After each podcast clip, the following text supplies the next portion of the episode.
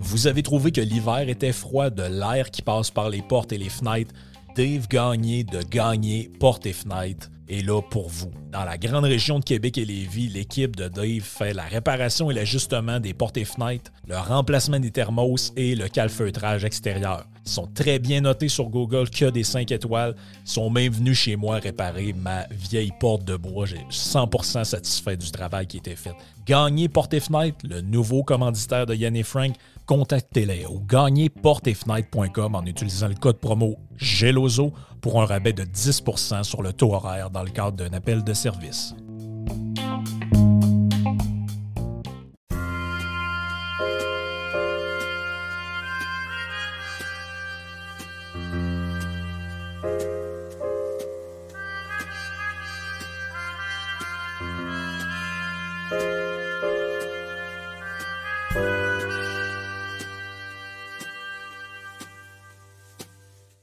Si vous avez suivi les médias anglophones, vous avez sûrement remarqué que le projet de loi C11 du gouvernement fédéral a finalement été adopté et est désormais en vigueur. Si vous avez privilégié l'écoute des médias francophones, vous n'en avez malheureusement pas vraiment entendu parler. C'est ainsi dans le dôme. Donc, cette loi vient modifier des pans entiers de la loi canadienne sur la radiodiffusion avec des résultats qui restent encore à être évalués clairement. Ira-t-on jusqu'à la censure de certains contenus? Probablement que non. Mais les conditions imposées par la nouvelle loi auront des impacts sur ce que vous verrez en ligne. Premièrement, à l'instar de la musique diffusée à la radio, la loi imposera des quotas de contenu canadien aux grandes plateformes numériques comme Netflix, Spotify ou YouTube. Celles qui ne respecteront pas ces quotas seront sanctionnées. Quel sera ce quota? Si on se fie à ce que le CRTC a imposé dans le passé aux radiodiffuseurs conventionnels, on devrait parler d'environ 30% Vous devrez donc vous attendre au cours des prochains mois à voir de plus en plus de films nuls d'Atom Egoyan et autres réalisateurs inconnus sur Netflix et de moins en moins de productions étrangères. Ainsi va le nationalisme canadien-anglais. Bien que la loi ne permettra pas au gouvernement de réglementer directement les algorithmes des plateformes en ligne, c'est du moins ce qui est écrit dans la loi, cet article n'est en fait que théorique. En effet, le, CRTC sera en droit d'exiger que les objectifs en matière de contenu canadien seront respectés et cela ne peut se faire qu'en manipulant les algorithmes des plateformes.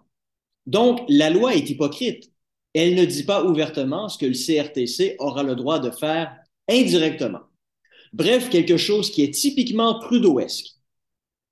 Vous verrez donc apparaître de moins en moins de contenu qui vous intéresse au profit d'un contenu fixé par le gouvernement fédéral. Et voilà où le bas blesse.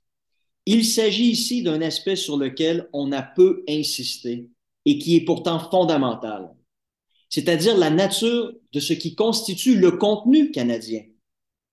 Car pour être priorisé par les algorithmes, il faudra bien plus que posséder un contenu canadien. Non, non, non. Le contenu devra obéir à la nouvelle religion d'État, le wokisme.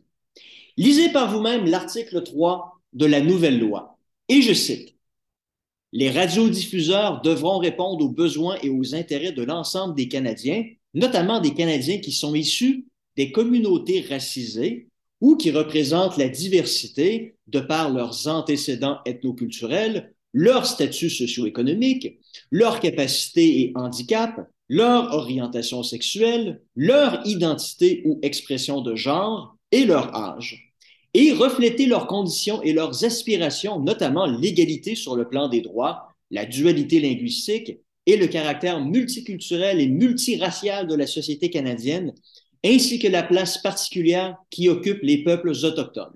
Fin de la citation. Ainsi donc, sous le couvert d'une loi visant supposément à assurer une plus grande présence du contenu canadien sur le Web, le gouvernement cherche en fait à assujettir les plateformes numériques au lavage de cerveau diversitaire qui prévaut depuis déjà belle lurette à la télévision et à la radio. La construction de l'homme nouveau, c'est-à-dire ouvert à toutes les dérives de la reconnaissance sans limite et fondamentalement intolérant à l'intolérance, va se poursuivre par le biais du numérique qui échappait jusqu'alors au contrôle gouvernemental. Certes, le contenu actuellement disponible aujourd'hui en ligne le sera encore demain. Censurer ce contenu serait trop drastique et évident. Le gouvernement est plus subtil que cela dans son approche. Ce contenu ne sera tout simplement plus priorisé comme il l'était auparavant par les moteurs de recherche. Les podcasts jugés trop conservateurs et critiques du wokisme qui apparaissaient peut-être dans la première page de vos résultats de recherche apparaîtront désormais à la page 8 ou 12 ou 20. Seront plutôt priorisés les podcasts ou émissions qui adhèrent à la religion woke. Attendez-vous donc à voir apparaître comme suggestion sur YouTube ou Netflix des contes de drag queen ou des films d'hommes barbus se considérant comme polyamoureux ou je ne sais quoi d'autre. Lentement mais sûrement, l'exposition à ces contenus aura pour effet de normaliser ce qui frise le ridicule et qui tend à déconstruire tous les cadres de référence des individus au profit de la grand-messe du n'importe quoi. Avec cette loi, le Canada s'enfonce encore une couche de plus dans les dérives woke. Justin Trudeau vous avait promis de transformer le Canada en premier État post-national. Il est en train d'y parvenir en ayant pris le contrôle de l'espace numérique. Bientôt, bientôt, il n'y aura plus de différence entre YouTube, Netflix et le contenu délirant et fortement orienté, orienté dans un spectre idéologique aux tendances puritaines masquées par un faux progressisme très précis qui sort de la tour de Radio-Canada. Sur ce, chers amis, je prends quelques semaines de vacances et je vous reviens avec de nouveaux billets d'ici la fin du mois de mai. Merci pour votre écoute. Sachez que c'est très apprécié. Bonne journée.